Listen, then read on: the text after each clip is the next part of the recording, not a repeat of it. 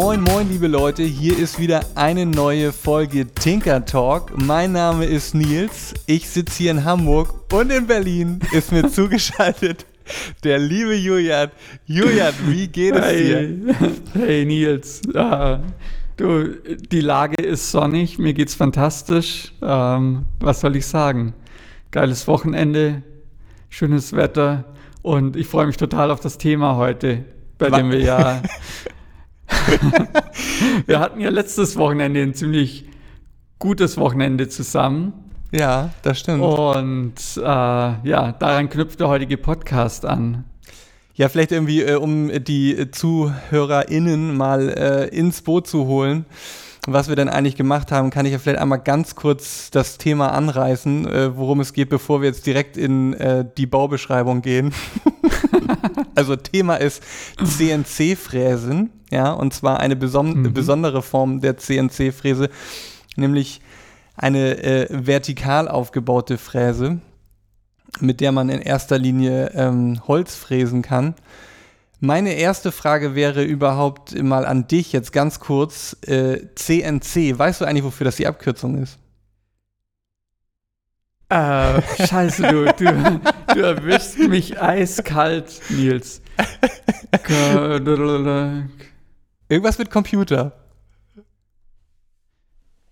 Ja, egal. Verdammt. Du, ich wusste es, ich, ich, ich nehme dir, nehm dir alle Sorgen. äh, es war bei mir genauso. Ich habe nämlich nur gedacht, bevor wir jetzt halt hier den Leuten irgendwie groß was von CNC erzählen, wäre es ja vielleicht auch ganz interessant, mal rauszufinden, wofür das nun eigentlich genau nochmal die Abkürzung war. Und ich habe es mhm. mal gegoogelt und es heißt Computer Numerical Control. Also es ist im Prinzip ja eine sehr allgemeine Formulierung. CNC Steuerung, also das ist es ja eigentlich, was man anspricht und das können die verschiedensten Maschinen sein die äh, Computer gesteuert werden und dadurch jetzt hochpräzise sind. So, ich, das ja. glaube ich mal eine relativ allgemeine äh, Formulierung. Und mhm. im Speziellen ähm, habe ich ja mich äh, begeistern lassen mal wieder vom Internet, äh, von diesen vielen Bauprojekten. die dort angeboten werden, nämlich von dem Bauprojekt äh, Marslow CNC. Und zwar ist das eine, ja, kann man sagen, Community Driven CNC Bauanleitung, die ursprünglich von einem Team aus den USA gestartet wurde. Und äh, ja, die haben 2016 tatsächlich sich überlegt, warum äh, ist das eigentlich nur Profis vorbehalten, CNC-Fräsen? Wie mhm. kann man das jetzt sozusagen der breiten Masse zur Verfügung stellen oder günstig zur Verfügung stellen? Und die haben tatsächlich 2016 eine Kickstarter-Kampagne gestartet und äh, Ziel dieser Kickstarter-Kampagne war es eben, einen Bausatz mh, hm, ja, zu verkaufen oder das Geld zu sammeln, damit sie dann dieses Projekt starten können und diese Bausätze dann an die Bäcker verschicken können. Und äh, vielleicht kann ich dann einfach mal, du warst ja dabei und äh, durch meine Idee, das ist ja sehr schön, dass du da auch aufgesprungen bist, das äh, mit mir dann zu bauen im Keller bei meinen Eltern. zu, zu, Freude, zu, Freude, meiner Mutter, ähm, äh, im Keller dann dieses Monstrum aufzubauen. Und vielleicht magst du einfach mal ganz kurz beschreiben, wie das Ganze dann eigentlich auch aufgebaut ist. So, also äh, ja. was, beziehungsweise was für Materialien wir mhm. denn da zusammengeschustert haben. Ja, also ich glaube, vorneweg, um davon eine Vorstellung zu bekommen, kann man schon sagen, dass das eine ziemlich große CNC-Fräse ist, ist eine Plattenfräse. Das heißt, man holt sich ähm, einfach die ungeschnittenen Platten vom Holzhandel, die äh, in Standardmaßen meistens so 2,50 Meter breit und 1,25 Meter hoch sind. Und die kann man komplett auf diese Fräse drauf laden. Das heißt, die Fräse steht schräg an der Wand oder dieses Gerüst und da kommt die Platte drauf. Und dieses Gerüst ist eigentlich ein relativ einfaches, aber solides äh, Rüst aus Holzbalken. ähm, und da liegen die Platten ein bisschen schräg drauf. Sieht so ein bisschen aus wie ein Schaukelgerüst. Man könnte auch eine Schaukel rein, äh, reinspannen. Aber natürlich sind auch ein paar Querverstrebungen und so drin.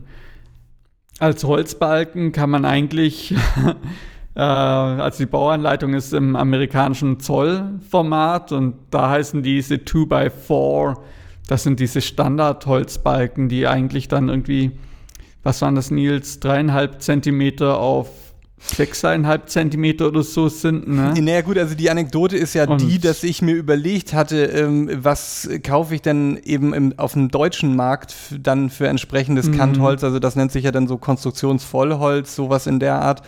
Und äh, wenn man jetzt einfach mal diese 2x4, äh, also 2x4 Zoll umrechnen würde, dann käme man ungefähr so auf äh, 5x10 Zentimeter.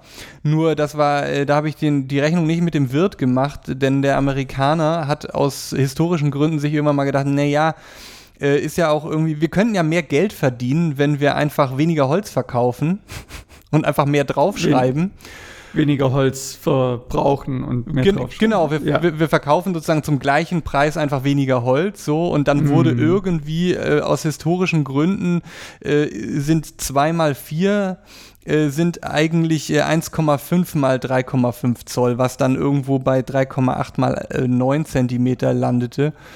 Und ja. äh, da habe ich gedacht, naja, sicher ist sicher. Ich nehme einfach mal 6 mal 10 Zentimeter und das sind dann ja schon ganz schön dicke Latten. Ja, also man könnte sich auch eine kleine Hütte damit bauen. oder einen Dachstuhl. Aber, oder einen Dachstuhl oder eine CNC-Fräse in eurem Keller. Genau, also lange Rede, kurzer Sinn, das habe ich besorgt, angeschleppt und dann bist du gekommen und dann haben wir das gebaut, genau. Und die Konstruktion, genau. ja, kann man, wie eine Staffelei fast, ne? Auch so ein bisschen, also wie ja, eine Riesenstaffelei genau. so. Also. Ja. Also es waren jetzt acht Balken in diesem Maß mit jeweils drei Meter die wir da verbaut haben. Genau. Und ich würde sagen, das Ding steht. Das steht äh, fest. Da wackelt nichts. Das, genau, und dann äh, hast du das schön ja. mit der, äh, mit der Kapp- und Gärungssäge äh, auf Länge gesägt, ne?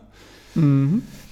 Ähm, bleibt halt ein bisschen was übrig dann und äh, ja, dann gibt es da eine Bauanleitung und nach der haben wir uns so, so, ich sag mal, Pi mal Daumen zumindest gehalten und dann am Ende landet man bei so einer Riesenstaffelei, die drei Meter lang etwa ist, ne? Weil dieses Kantholz ist ja drei Meter und der obere Bogen bleibt dann ja auch drei Meter etwa. Genau. Und es klebt eigentlich auch direkt unter der Decke, also und die Decke ist nicht viel höher als zwei Meter, also vielleicht zwei Meter zehn und dann dreimal zwei Meter ist das schon groß. Genau. Und in einem Winkel von, ich schätze mal 15 Grad oder so, mhm. dann die Platte drauf. Die, also zum einen eine Platte als Unterlage und eine Platte, die dann natürlich verarbeitet wird. Genau, das nennt sich im Amerikanischen das Wasteboard, weil man natürlich nie garantieren kann, dass äh, das Holz, was man eben bearbeitet, dass der Fräsbohrer nun so exakt da durchgeht und den unteren Teil nicht zerstört. Also das heißt, das sieht dann halt hinterher aus, ja, es ist halt einfach benutzt, da sind Löcher drin, da sind Nuten drin, aber ja. äh, dafür ist es halt eben auch gedacht. Genau. Genau. Sperrholz haben wir, also haben wir das gesagt? Also diese Platten sind äh, jetzt Sperrholzplatten. Ja. Aber letztendlich kann man ja alles Holz damit fräsen, egal ob Multiplex, Siebdruck. MDF kann man auch, glaube ich, ganz gut, wobei MDF halt auch sehr, sehr schwer ist in der Größe, glaube ich. Ja. Ähm, aber ja, also alles, was jetzt irgendwie so Plattenholz ist, kann man, kann man äh, damit, glaube ich, ganz gut verarbeiten. Und die genau. Dicke ist, hängt dann so ein bisschen irgendwie von dem, von dem Fräskopf ab und so wie viele Schichten du fräsen möchtest. Aber also mhm. so zwei Zentimeter kann man auf jeden Fall sehr gut, denke ich, fräsen, ja. Ja. Genau. Wie lange haben wir gebraucht?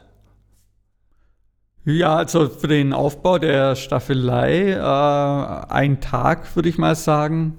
So ein, ein gemütlicher Tag, sechs Stunden. Ne?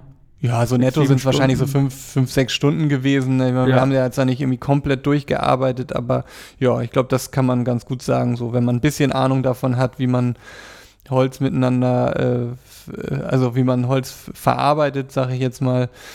Und äh, wie haben wir es denn gemacht es noch eigentlich? schneller gehen, ja. genau, genau. Hätte man Ahnung, dann würde das, hätte man es in der Hälfte der Zeit geschafft. ähm, ja. Nee, aber wie haben wir es denn äh, eigentlich äh, zusammengekriegt, das Ganze? Äh, mit Schrauben? Stimmt. ja, ähm, also natürlich äh, hast du auch schon lange Schrauben halt besorgt dafür. Äh, schöne lange, dicke Spacks. Und wir haben natürlich alles schön vorgebohrt und angezeichnet. Und das sieht tatsächlich auch ziemlich elegant aus, wie wir das so abgesenkt haben, alle Löcher und haben wir gut gemacht. Ja, ja müssen uns auch mal auf die Schulter klopfen, Aber, auf jeden Fall. Ja. Und verleimt. Ich meine nicht. Und verleimt, zusätzlich noch, ja. Auch noch verleimt. Ja, nicht alle unsere Tinker-Projekte sind so gut mit Metermaß und allem abgenommen. Also das ist ja auch eher die Ausnahme in unserem Bereich, dass man das so versucht, präzise zu machen. Genau. Ja, das war so der erste Tag, ne? So, und dann ähm, stand jetzt ja erstmal nur das Gerüst, der Rahmen. Mhm. Aber jetzt wäre es, glaube ich, irgendwie sinnvoll, mal überhaupt das Prinzip dieser Fräse zu erklären. Ne? Also, das ist ja ein Bausatz, den habe ich.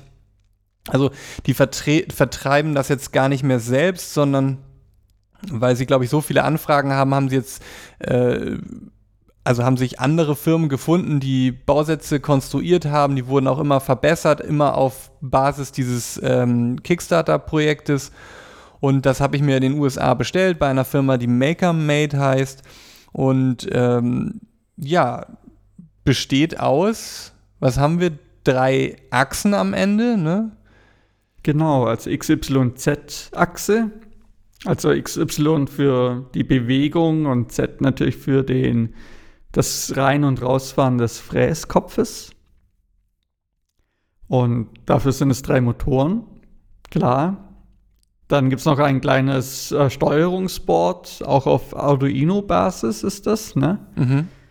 Ähm, an das die drei Motoren angeschlossen werden. Ähm, ja, und dann gibt es natürlich noch diese Haupteinheit, auf die die Fräse drauf geschraubt wird. Das heißt, den Schlitten, müssen, genau. Mal, genau, ganz kurz das Prinzip dieser Fräse erklären, denn das nicht wie die normale Fräse, sage ich mal, die äh, wirklich eine gerade X- und Y-Achse hat mit zwei äh, Lineargestängen, äh, sondern die Fräse, dieser Fräskopf, der Schlitten hängt an zwei Ketten. Das heißt, über, ja, über Trigonometrie wird die Position der Fräse berechnet. Das heißt, links oben und rechts oben ist ein kleiner Motor, an dem äh, sind Ketten eingehangen und über diese Kettenlängen kann man jede Position auf der Fräse letztendlich anfahren. Genau, und man muss irgendwie, glaube ich, sagen, also die, es wird sozusagen die Ketten werden jeweils über die Motoren geführt. An den Motoren sind Zahnräder, damit mhm. die Ketten äh, eine gewisse Zugspannung haben und nicht so durchhängen. Ist es so, dass die die Enden der Ketten, die über, also die einmal um die Motoren geführt werden, sind dann in der Mitte mit einer Feder verbunden, dass immer eine Spannung da drauf ist. Genau. Es gibt genau. auch eine Variante, also ich glaube, die erste Variante war tatsächlich so, dass äh, auf beiden Seiten einfach Gegengewichte da waren. Aber weißt das, du, was da dagegen gesprochen hat oder weshalb sie es so weiter konstruiert haben mit der Feder in der Mitte? Also ich habe das jetzt nicht genau nachgeguckt, aber es ist zum einen, glaube ich, etwas sicherer, so vom Gefühl her jetzt. Und es ist natürlich einfacher, weil du jetzt nicht irgendwie dir noch, noch ein Gewicht holen musst und da dranhängen musst, sondern du hast eine ganz einfache Feder. Man muss sich das so ein bisschen vorstellen. Das ist vielleicht so eine Feder wie bei, von so einem Klappbett oder sowas. Ein ähm, bisschen, bisschen dünner vielleicht, so viel Spannung hat die gar nicht. Ich glaube, in den mhm. ersten Iterationen dieser Bauart haben sie auch einfach Gummibänder genommen, so ein bisschen so wie Packbänder, mit denen man irgendwie auch was am Fahrradgepäckträger festspannt. Ich glaube, es ist einfach die Einfachheit der, der Konstruktion, weil einfach so eine Feder rein ist viel einfacher, als jetzt noch einen Stein da dran zu hängen auf, auf die Seite. Ja. Also. Es reichen ja die zwei Backsteine. Genau. Und also, aber man muss ja sagen, also die beiden Ketten gehen dann also einmal an die Feder und auf der anderen Seite dann führen sie im Dreieck zu dem Schlitten. Und auf dem Schlitten ist ein Metallring. Und an diesem Metallring ist eben eine Führungskonstruktion äh, jeweils, an dem die Kette festgemacht hat und die kann dann über diesen Ring besonders elegant gleiten über Kugellager. Sodass man sich vorstellen kann, dass die beiden Ketten, würde man sie bis zur Mitte verlängern, sich genau im Punkt von dem Fräskopf treffen würden. Sodass man halt also immer äh, sicherstellen kann, dass der Fräskopf, egal ob der Schlitten etwas um ein paar Grad gedreht ist, eben immer zentriert ist. So, ich glaube, das ist so die, mhm. das Geheimnis an der Geschichte, weil in der früheren Iterationen haben die es einfach oben an diesem Schlitten festgemacht und dadurch war diese Voraussetzung eben nicht gegeben und man hatte kleinere Abweichungen, äh, wenn sich der Schlitten ein bisschen gedreht hat. Ich glaube, dazu ja. müssen wir vielleicht aber auch einfach mal den Link dazu packen oder ein Video, weil das ist echt ein bisschen schwer jetzt so ganz im Detail zu erklären im Podcast. Aber das ist so das ja. Grundprinzip. So, und darauf ist die Fräse. Und was haben wir für eine Fräse? Genau. Äh, du hast eine kleine Makita, die genaue Bezeichnung weiß ich jetzt gerade nee, nicht auch mehr. Egal, Makita-Fräse. Eine Einhandfräse ist es ja. Genau, Einhandfräse mit äh, 6 mm und 8 mm Fräskopfaufnahme. Und genau, da war der erste der erste Moment der Verzweiflung bei uns, denn äh, wir dachten Tag. am zweiten Tag, denn wir dachten eigentlich, dass wir hier alles richtig geliefert bekommen haben. Ähm, allerdings, ja, war doch wieder das metrische System und das zöllerne System schuld an dem Fiasko, dass der, was waren es, glaube ich, drei Achtel Zoll Fräse natürlich nicht auf den 6 mm äh, Fräs, auf die 6 mm Fräsaufnahme geht. Ähm, ja.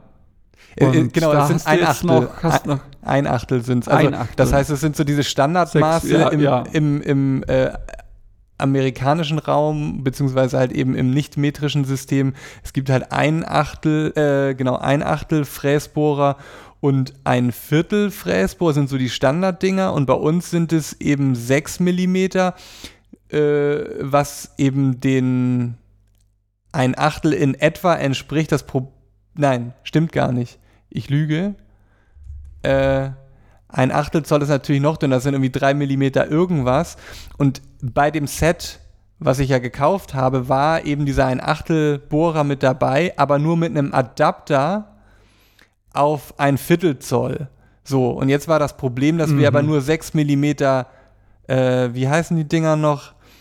ähm, Spannfeder, also es ist halt so ein bisschen wie so ein Bohrfutter, nur relativ einfach. Es ist eine Spannfeder und die hatte nur 6 mm, nur 6 mm Durchmesser und ja. ein Achtel Zoll umgerechnet in Millimeter sind nämlich genau 6,3 Millimeter und das passte alles nicht so richtig. Das heißt, der Bohrer ist immer rausgefallen. Genau. Der Fräser, ja. Gut, aber wir haben ja noch andere gesucht und gefunden. Die hast du jetzt mittlerweile schon bestellt, oder? Sind genau, ich habe ne, ja. es, es, oh Gott, es, hört, es, reißt nicht, es reißt nicht ab. Ich kann äh, zumindest ah. mal berichten, ich habe zwei Sachen bekommen oder zwei Sachen bestellt und auch zwei Sachen bekommen. Ich habe einmal diesen Adapter, jetzt das ein Achtel Zoll auf 6 Millimeter umgebaut werden kann. Das passt mhm. jetzt auch. Also das heißt, diese mitgelieferten Fräsbohrer, die äh, kann ich jetzt einspannen in die Makita-Fräse. Das okay. funktioniert auch, hält gut, dreht super rund, kann ich mich nicht beklagen. Allerdings habe ich gedacht, es wäre auch ein 8 mm Spannfutter mit äh, dabei gewesen. Das war aber irgendwie nicht so. Es war, glaube ich, nur ein 4 und ein 6 mm Spannfutter. Das ist, die 8 mm Spannfutter ist auch wieder Sonderzubehör. Und ich hatte mir nämlich gedacht, naja, also ein Achtel Zoll, das ist schon relativ dünn. Damit musst du schon, also damit, damit du dadurch dickeres Holz kommst, musst du schon wahrscheinlich eher ein paar Schichten fahren. Und habe gedacht, naja, vielleicht einfach nochmal einen 6 mm Bohrer holen, Fräsbohrer. Und die 6 mm Fräsbohrer in der benötigten Länge. Ich wollte unbedingt 22 mm haben, damit man durch die 20 mm Sperrholzplatte durchkommt. Mhm. Die gibt es oder gab es in den Läden, in denen ich geguckt habe, aber nur mit einem Durchmesser für 8 mm Spannfedern. So, also habe ich das mal bestellt und jetzt gerade festgestellt, nun brauche ich aber noch eine 8 mm Spannfeder. Gibt es aber. Muss ich nur noch bestellen. Okay, ich dachte, da war eine dabei. Ich dachte auch 6 und 8 Millimeter. Meine ich auch, habe sie aber also zumindest jetzt hm. äh, nicht, nicht gefunden. Ähm, Im Zweifel muss ich da nochmal alles durchsuchen. Aber was jetzt eigentlich ja das Interessante ist, bevor wir äh, zu dem kommen, was ich heute noch gemacht habe, geht es ja darum, äh, man muss das ganze Ding ja auch vorher noch kalibrieren. Was haben wir denn genau. da eigentlich gemacht? Ja, der Fräskopf muss ja irgendwie wissen, wo oben, unten, links, rechts und die Mitte ist. Das heißt, dann muss man äh, ja, manuell den Fräskopf äh, an die Position fahren. Und äh, in dem Fall von dieser Software kann man leider den Fräskopf nicht einfach nach links oben an die links obere Ecke fahren und sagen, hier ist die links obere Ecke, sondern man fährt ihn dahin und misst den Fehler, das heißt die Abweichung, die der Fräskopf noch bräuchte bis zur Kante. Ähm, das haben wir ein paar Mal gemacht, zum Kreis rum, immer wieder zur Mitte.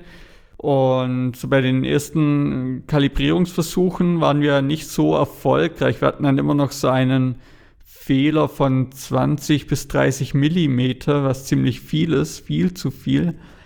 Und da hast du jetzt noch mal dir in Ruhe Zeit genommen, ja. äh, nicht wie wir so nach dem sowieso schon entnervten Fräskopf äh, Debakel. da noch, ja, da noch tatsächlich. Also, genau, was war da jetzt noch ausschlaggebend? Also ich habe zum einen habe ich mir nochmal die Einstellungen genau angeguckt und ich glaube, was tatsächlich ein Problem war, dass die Materialgröße, also die Sperrholzplatte, die wir draufgepackt haben, ähm, die Dimensionen standardmäßig quadratisch angegeben werden, warum auch immer. So, das heißt also, die war irgendwie auf 210 Zentimeter eingestellt, aber so für beide Längen. Also das heißt, es ist irgendwie eine quadratische Vorgabe. Total unsinnige Einstellung, weil sie ja eigentlich die Bauplanung mit genau diesem ähm, 2,50 Meter mal 1,25 Meter großen äh, Sperrholz vorgeben. So, das war mal der eine Fehler. Dann habe ich ähm, nochmal ganz genau wirklich die Abstände gemessen also muss dazu erklären, das Ganze funktioniert, du hast ja eben gesagt, um die Position eben in ein äh, rechtwinkliges XY-Koordinatensystem umzurechnen, äh, muss man eben Trigonometrie bzw. den Satz des Pythagoras anwenden, um die genaue Position zu bestimmen. Äh, anhand der Länge der Ketten kann man das ja zum einen und in Kombination mit dem Abstand der beiden Motoren äh, zueinander. So, und den habe ich jetzt auch nochmal ganz genau gemessen. Da hatten wir schon noch einen Fehler von mehreren Millimetern drin. Mhm. Und also äh, liegt aber auch daran, dass sie nicht sehr konsistent damit äh, sind, welchen Abstand man genau messen soll. Also ob man die Mitte der Achsen misst oder von dem ähm, 8 Uhr Zahn vom Zahnrad. Also ich habe nochmal genau nachgeguckt, also in der, der Kalibrationsroutine haben sie mit, dem, mit der Mitte der Achsen von den Motoren ge, äh, gerechnet. Das habe ich ja. nochmal nachgemessen. Und dann war es tatsächlich so, dass die beiden Ketten nicht gleich lang waren. Das heißt also, ich habe das jetzt wirklich nochmal so gemacht, dass ich die beiden Ketten komplett los von dem Schlitten gemacht habe und sie beide oben mit dem ersten Glied äh, in das gleiche Zahn, in den gleichen Zahn gehängt und sozusagen auch beide Zahnräder mhm. so ausgerichtet, dass immer ein Zahn nach oben geguckt hat. Und dann bin ich losgegangen und habe die, ähm, ja, die beiden Motoren mit gleicher Geschwindigkeit die Ketten nach oben, äh, nach unten gezogen. Ah, okay. Und damit wusste ich ja ganz genau, okay, jetzt sind die beiden Ketten genau gleich lang. Und das hat auch bei unserer Kalibration. Aber beim ersten Mal habe ich auch noch den, den Fehler gefunden, der wirklich auch nicht so ganz trivial war. Denn wir hatten durch unsere Kalibration schon ein unterschiedliches Scaling für die X- und Y-Achse drin als Korrektur. Also, mhm. wenn du nämlich das, diese Kalibrationsroutine ähm, äh, durchrennen lässt und immer die Abstände zu den Kanten des Materials misst, hast du am Ende eine also ist ein Skalierungsfaktor für x und y unterschiedlich gewesen. Das heißt, der war zum Beispiel für x war 1,1 der Korrekturfaktor und für die y-Achse 1,2. Und mit dem haben wir dann nämlich, der war schon drin, als wir angefangen haben, die Länge der Ketten zu bestimmen. Also in dem Fall ja sozusagen haben wir die, die, die beiden Ketten miteinander verbunden, ganz nach oben gezogen und geguckt, dass es in der Mitte von dem oberen Bogen ähm, war. Und mhm dieses unterschiedliche Scaling bedeutet halt, wenn du den, die beiden Motoren denen gesagt hast, sie sollen bitte geradeaus runterfahren, dann waren sie ja schon nicht im Gleichlauf, sondern durch diese Korrektur war der eine Motor immer ein bisschen schneller, schneller, als der andere. Ja. Und dadurch haben wir halt auch ungleich lange Ketten reinbekommen. Also das muss man dann erstmal wissen und für die Kalibration das wieder auf eins stellen, diese Korrekturfaktoren. Alles jetzt für die ah, okay. ZuhörerInnen ein bisschen abstrakt wahrscheinlich, deswegen vielleicht auch nicht weiter da in die Tiefe gehen, aber ich kann sagen, das stimmt jetzt zumindest mal. Mhm. Und was ich noch gemacht habe, ist. Ähm, ganz ja, ganz kurz, wie ist jetzt der Fehler, den wir noch haben? Also, es wird uns ein Fehler 3,9 Millimeter. 3,9 Millimeter. Ist das für dich im Bereich der Toleranz oder kann man da jetzt noch weiter kalibrieren? Genau, das war aufgrund der Distanzen zu dem Material, was wir eben jetzt draufgelegt hatten. Ne? So. Mhm. Und jetzt kam ja, und das habe ich heute zumindest mal angefangen, die Präzisionskalibration, die läuft da so, dass im Grunde genommen das gleiche Prozedere nochmal abläuft, nur dass jetzt wirklich schon gebohrt wird. Also, und ich sage wirklich gebohrt. Ja. Es wird keine Nut gefräst, es wird keine Ecke gefräst, sondern du fährst den, den Fräskopf auf, eine definiert, auf einen definierten Abstand zum Rand nach oben mhm. und nach mhm. links oder nach unten und nach rechts zum Beispiel. Und das machst du an wieder sechs Stellen auf dem Material. Und dann kannst du wieder die Differenz messen. So, aber diesmal halt okay. halt wird halt wirklich gebohrt. Mhm. Und da bin ich jetzt aber noch nicht wirklich weitergekommen, weil ich meiner Meinung nach ist das keine besonders schlaue Lösung, weil das Brett, also das geht ja davon aus, dass das Brett oder das Material, was du drauflegst, wirklich ganz, ganz exakte Abmessungen hat. Und das Holz, was ich da habe, das ist schon ziemlich, naja, sagen wir mal, ja. Also das grob. ist schon also sehr, sehr grob geschnitten und das ist auch an einigen Stellen ein bisschen eingedellt. Und wenn man da misst eben zum Rand, dann handelt man sich sowieso da schon einen Fehler ein. Das heißt also von meiner Logik her vielleicht siehst du es anders, aber das ist jetzt das, was ich als nächsten Schritt eigentlich vorhabe, ist zu sagen, ich gehe hin und mache mir verschiedene Formen, also in erster Linie mal ein Rechteck, was zum Beispiel 50 mal 50 Zentimeter groß ist, lass das ausfräsen mhm. und dann vermesse ich sozusagen die Kantenlängen. Und dann kann ich mir daraus ja auch den Korrekturfaktor berechnen, nämlich wenn ich weiß, dass ich in X-Achse, in der X-Achse 50 cm gerne hätte, er aber in Wirklichkeit nur 49,3 ausfräst, dann kann ich halt durch den, also kann ich ja 50 durch 49,3 teilen und dann habe ich halt den Skalierungsfaktor, um das ja. Ganze zu korrigieren. Das halte ich für die sinnvollere Herangehensweise, als es als Referenz das Material zu nehmen, weil da weiß ich nicht, also da stimmt das nicht. Vor allen Dingen ist es an unterschiedlichen Punkten hat es einfach eine, eine unterschiedliche Länge und Breite. Das ist Quatsch, meiner Meinung nach. Ja. Ja, das stimmt. Das macht wahrscheinlich wirklich mehr Sinn, das äh, selber präzise aufzuzeichnen. Denn der Platte würde ich jetzt auch nicht den hundertprozentigen rechten Winkel und das richtige Maß zuschreiben. Insofern könntest du natürlich auch nur ein maximal großes Rechteck einfach mal drauf zeichnen auf die Platte und das hat natürlich nicht die 125 Zentimeter in der Höhe und 250 in der Breite, denn die Platte hatte ja an sich schon irgendwie nur 124,3,4 irgendwas, also die ist schon recht grob ausgesägt von Abwerk, ja. Genau. Insofern, ja, hast du völlig recht, äh, selber einfach Referenzen aufzuzeichnen, macht mehr Sinn und ausfräsen zu lassen. Rein theoretisch könnte man das Ganze auch so machen, dass man sich äh, einen Stift sucht, der ins, ähm, in die Spannfeder von der Fräse passt.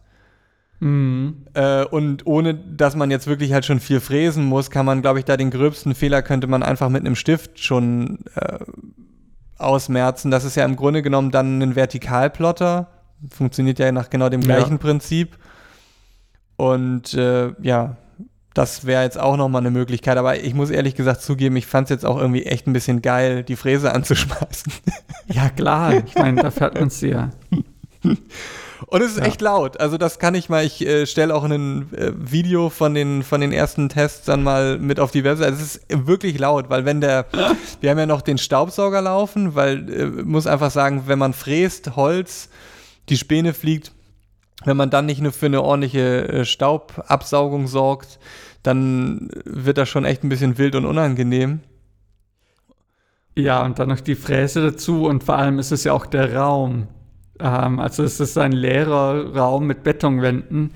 Wenn da einmal in die Hand klatscht, dann hat man zwei Sekunden Nachhall, obwohl der Raum nicht groß ist. Das heißt, sämtliche Vorgänge waren ja schon beim Aufbau extrem laut einfach. Absolut. Also ja. das ist halt äh, tatsächlich alles noch so ein bisschen ähm, muss man alles noch ein bisschen ausprobieren. Noch, mm.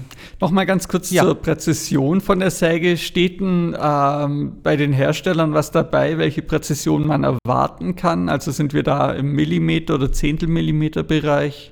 Nee, also wir sind da im, ich denke ganz deutlich im Millimeterbereich so. Also mhm. ich bin der Meinung, dass so ein bis zwei Millimeter ist realistisch so. Ne? Mhm. Aber im Zehntelmillimeter-Bereich würde ich behaupten, ähm, also ich habe jetzt noch keine ganz konkrete Angabe von jemandem äh, gefunden, der äh, schon Sachen damit erstellt hat und jetzt gesagt hat, so und so ist es, aber man muss auch einfach ganz deutlich sagen, es ist eine Fräse für den Hobbybereich. Äh, ja. Sie ist für die Verarbeitung großer Materialien explizit gedacht. Also es mhm. ist halt eben jetzt nicht ein, es ist jetzt keine Fräse, mit der man einen Aluminiumzylinder fräsen kann, und äh, wo man eben wirklich also einen Bruchteil von einem Millimeter Genauigkeit braucht, wo der Rundlauf gefragt ist, sondern es geht darum, dass man vielleicht äh, Möbel baut, es geht darum, dass man äh, Lampen ist. Ich habe auf der Webseite, man kann sich da mal durch den Katalog von Community-Projekten durchklicken. Leute, die haben da ein Boot mitgebaut. Da, äh, am Ende ist es dann ja oh. auch so, man schleift das Ganze noch und ich glaube, ja. mit einem Millimeter muss man auf jeden Fall mindestens mhm. Toleranz rechnen. Was sind denn so deine ersten Projekte, die du damit baust? Bevor ich, äh, das komme ich gleich dazu. Eine Sache wollte ich nochmal sagen, weil ich das so ganz interessant fand, äh, nochmal zu den ähm, Fräsbohrern, äh, die, mhm. also zumindest mal so die, die zwei wichtigsten Unterschiede, da hatte ich mich ja auch gefragt, was soll das? Da kommen eben, bekommt man eben mehrere Fräsbohrer mit und der eine ist ein Downcut und der andere ist ein Upcut. Und äh, man fragt sich natürlich erstmal so, okay, welcher ist jetzt eigentlich genau der richtige für mein Projekt? Und äh, wenn ich das richtig verstanden habe, äh, korrigiere mich, falls du es noch anders in Erinnerung hast, aber der Downcut scheint der Universal-Fräsbohrer zu sein, denn der hat eine Spirale drin, wie ähnlich wie von einem normalen Bohrer, nur dass die Spirale eher lang gezogen ist.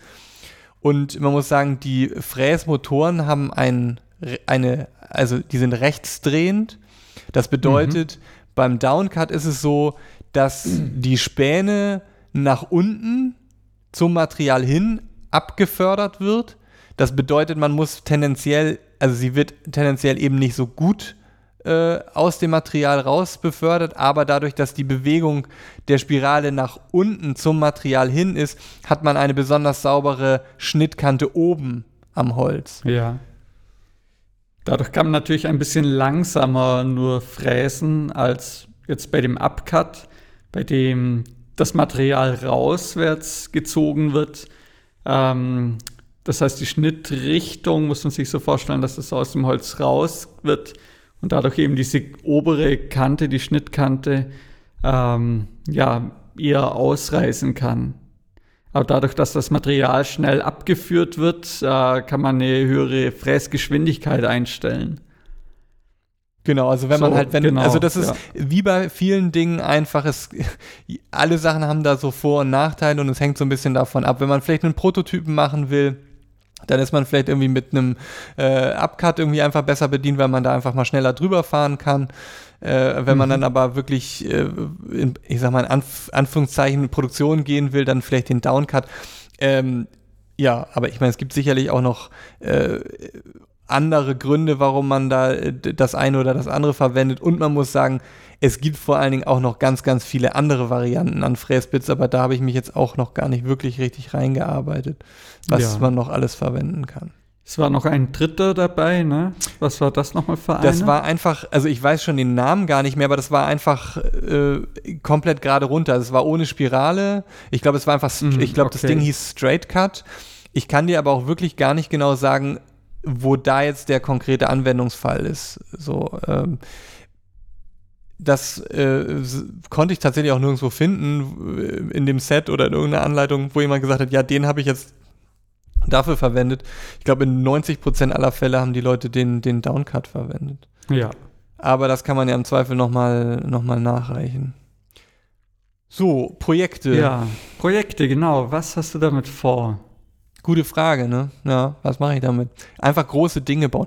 Nee, also in erster Linie, was ich natürlich total schön finde, ist erstmal Zubehör ja für die Werkstatt, weil mir steht da das Gerät drin, aber mein Ziel wäre schon eben auch eine, eine Werkstatt dann zu haben, in der man sein Werkzeug schön griffbereit hat. Also das eine wäre nämlich eine, eine Werkbank, wo man vielleicht die Arbeitsplatte damit schneiden kann. Das heißt, vielleicht Löcher rein, in der man mhm. dann die Zwingen befestigen kann. Also das heißt, man kann so eine Matrix an Löchern, könnte man sich äh, relativ einfach realisieren. Das wäre auch ein, erstmal vielleicht ein einfaches Projekt ohne komplizierte Form. Ähm, das andere ist, was mir in den Kopf kommt, äh, direkt natürlich Tische. Also ich suche ja. hier eigentlich, du weißt ja, an was für einem Tisch wir hier gefrühstückt haben. Das ist hier ein alter äh, Ikea-Tisch, der weiß lackiert ist. Aber ich muss sagen, ich finde es eigentlich ganz charmant, äh, so aus Multiplex-Platten, hm, auch ein Tisch, der vielleicht abgerundete Ecken hat, sich äh, die Beine eben auch aus so 90 Grad, äh, im 90 Grad Winkel zusammenge, ähm, zusammengeschraubte Beine mhm. zu konstruieren. Das kann ich mir gut vorstellen.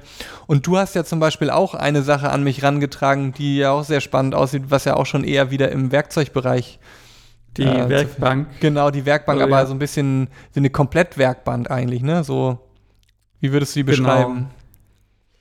Ja, jetzt, ich weiß noch im Kopf, von welcher Hochschule das war. War das. Oh. Ja, mir fällt es gerade nicht mehr ein. Können wir in den Show Notes verlinken, aber das war, äh, die Hochschule hat das auch zu Beginn von Corona entwickelt, weil sie ihren Studierenden eine Werkbank für zu Hause anbieten wollte äh, für den Modell- und Objektbau. Und die Werkbank ist eben auch aus, ich glaube, 15, 18 Millimeter Multiplex-Platten gebaut, ähm, so zusammensteckbar und verschraubbar. Und die hatten da ziemlich schöne Schraubstöcke ähm, mit verbaut, die man so äh, mit Verlängerung eines Wasserrohres, so eines Stahlwasserrohrs, äh, durch die komplette Werkbank durchführen äh, konnten. Und ja, einfach ein schönes System, äh, so eine Werkbank zu bauen, ja. Und ich glaube, das Schöne war eben Löchern auch, oder ein Ziel war auch, ja. glaube ich, dass sie sehr mobil ist. Ne? Man konnte sie auch äh, relativ ähm, kompakt verstauen. Mhm. Die Beine waren abklappbar, wenn ich das richtig gesehen habe und noch richtig in Erinnerung habe. Und ich meine, es ist natürlich auch immer schön, also ich glaube, das Faszinierende an so einem Gerät finde ich, was ich ja auch schon am 3D-Drucker, es ist so eigentlich auch die folgenrichtige Neuanschaffung oder Erweiterung zum 3D-Drucker, weil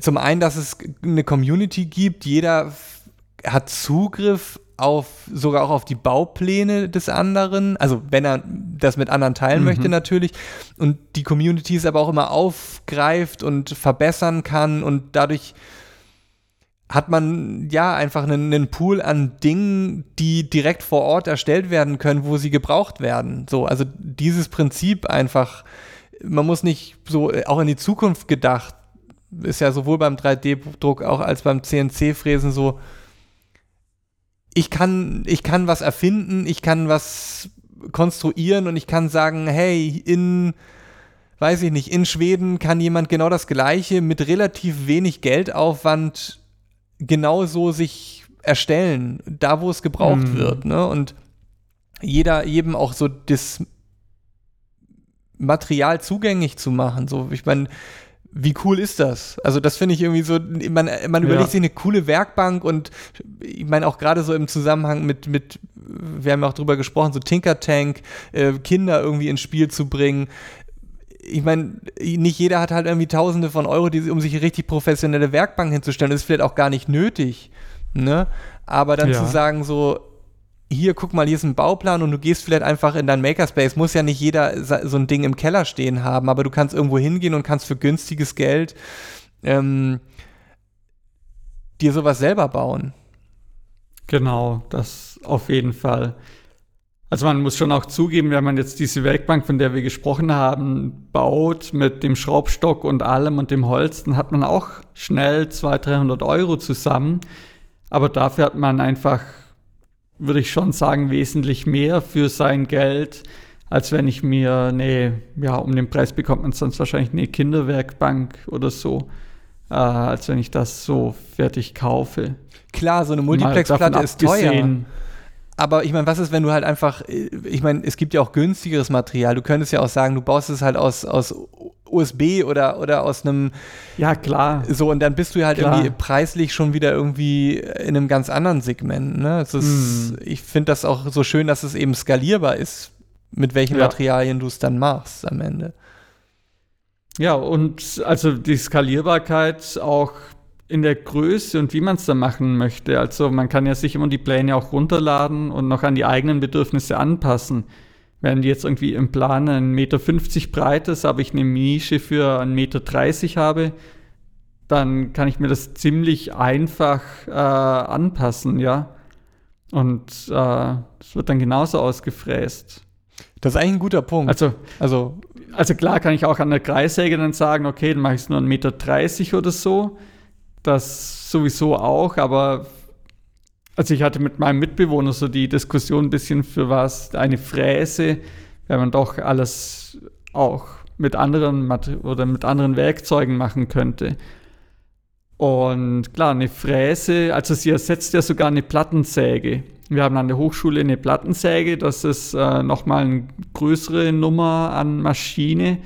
Äh, das ist im Prinzip vom Aufbau her, man legt auch die Platte schräg an die Wand dran und dann fährt eine Handkreissäge oben drüber. Ich glaube, so kann man es äh, recht einfach beschreiben. Und ja, die Fräse, die CNC-Fräse macht im Prinzip ja das gleiche. Das heißt, man könnte es ja auch wie eine Plattensäge verwenden.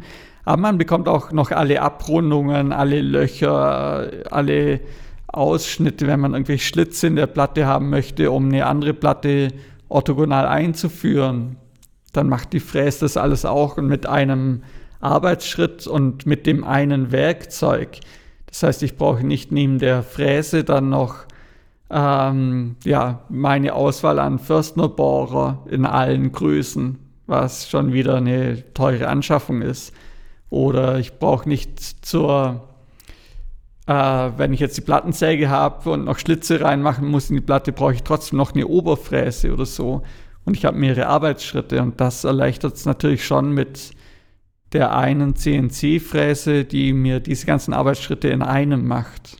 Ich glaube, zusammenfassend kann man eigentlich auch sagen, ist es klar, äh, wenn du, ich, ich, finde gar nicht, dass es unbedingt jetzt den, den Tischler ersetzt. So, ich glaube, es ist einfach eine Frage der nee. Zugänglichkeit. Es ist, glaube ich, einfach so, es macht wiederum irgendwie präzises Arbeiten nochmal viel zugänglicher für Leute, die im Prinzip erstmal gar nicht so viel mit der Materie Holzbearbeitung auch am Hut haben, ne? weil du, wie du sagst, da gehört ja schon wirklich viel Wissen dazu. Du musst äh, wissen, wie, wie, wie werden Dinge wirklich mit welchen Maschinen bearbeitet. Also da hast du dann halt die, die Säge, du hast halt, du musst es bohren, du musst äh, wie, wie dübeln, all sowas. Und ich meine, da kannst du ja mit, wenn man so ein bisschen sich in die Art und Weise, wie man mit CNC-Fräsen für Holz auch konstruiert, kann man ja viele Dinge in einem Arbeitsschritt einfach machen.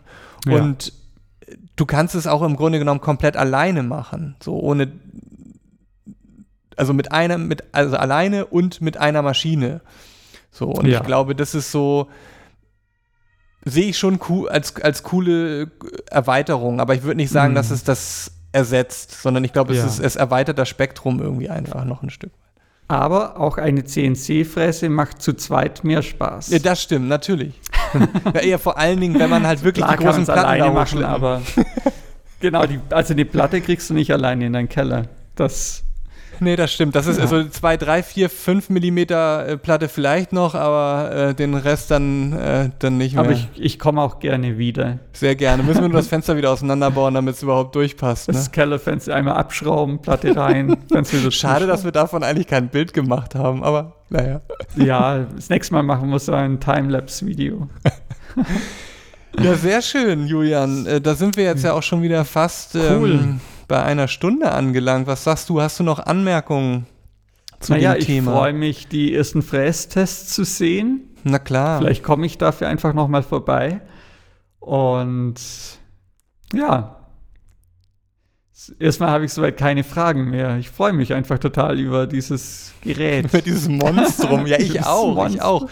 Also ich muss sagen, ich äh, jetzt als nächste Anschaffung nochmal ähm, jetzt den 8 mm Adapter, mhm. die Spannfeder und dann geht's los. Einmal eine Sache will ich noch ganz kurz ergänzen, ist so ein bisschen die Software äh, die dabei ist. Es gibt ja einmal die, die Steuerungssoftware, die mit dabei ist. Die nimmt ja im Grunde genommen halt genauso wie beim 3D-Druck auch G-Code entgegen. Das ist ja so der Standard für CNC-Maschinen im Allgemeinen. Mhm.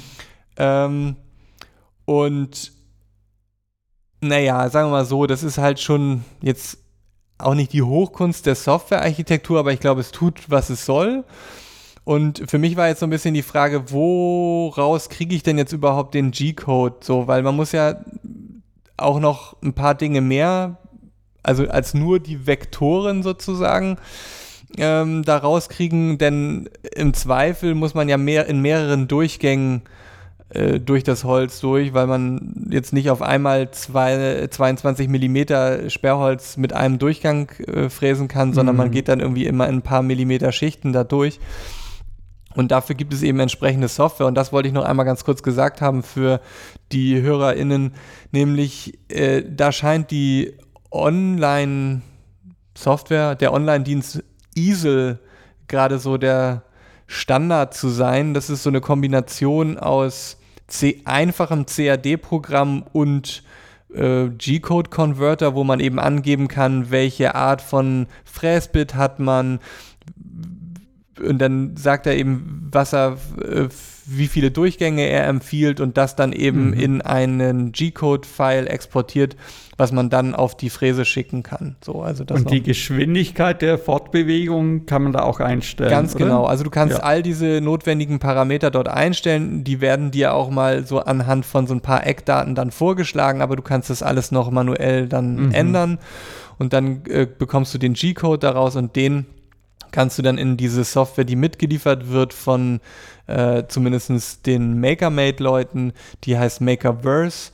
Und äh, genau, dann kannst du dort sagen, okay, wo in deinem Material äh, im XY-Koordinatensystem möchtest du jetzt den, möchtest du jetzt das Werkstück ausschneiden und dann ja. wird es übertragen auf den Arduino und dann legt die Maschine los. So, also so ist ungefähr der Ablauf. Okay. Cool. Ja, da bin ich gespannt, Nils. Yes. Ich werde berichten. Vielleicht wird es dann mhm. nochmal eine zweite, äh, zumindest nochmal eine Ergänzung irgendwo als Kurzpodcast geben oder so. Ja, ich glaube, ähnlich wie beim 3D-Druck ist das hier nicht der letzte Podcast zum Thema Fräse. So machen wir das, Julian. Ja. Ich danke dir. Äh, ich danke dir, Nils. Äh, danke allen HörerInnen fürs Zuhören und äh, Mitdenken bei diesem doch etwas abstrakten Thema und wünsche genau, allen die, einen schönen Abend. Die Bilder in den Show Notes werden es auf jeden Fall ein bisschen verdeutlichen. Ich hoffe doch. Also, bis Super. Dann. Schönen Tag und schönen Abend. Ciao. Wann auch immer ihr das hört, euch allen. Tschüss.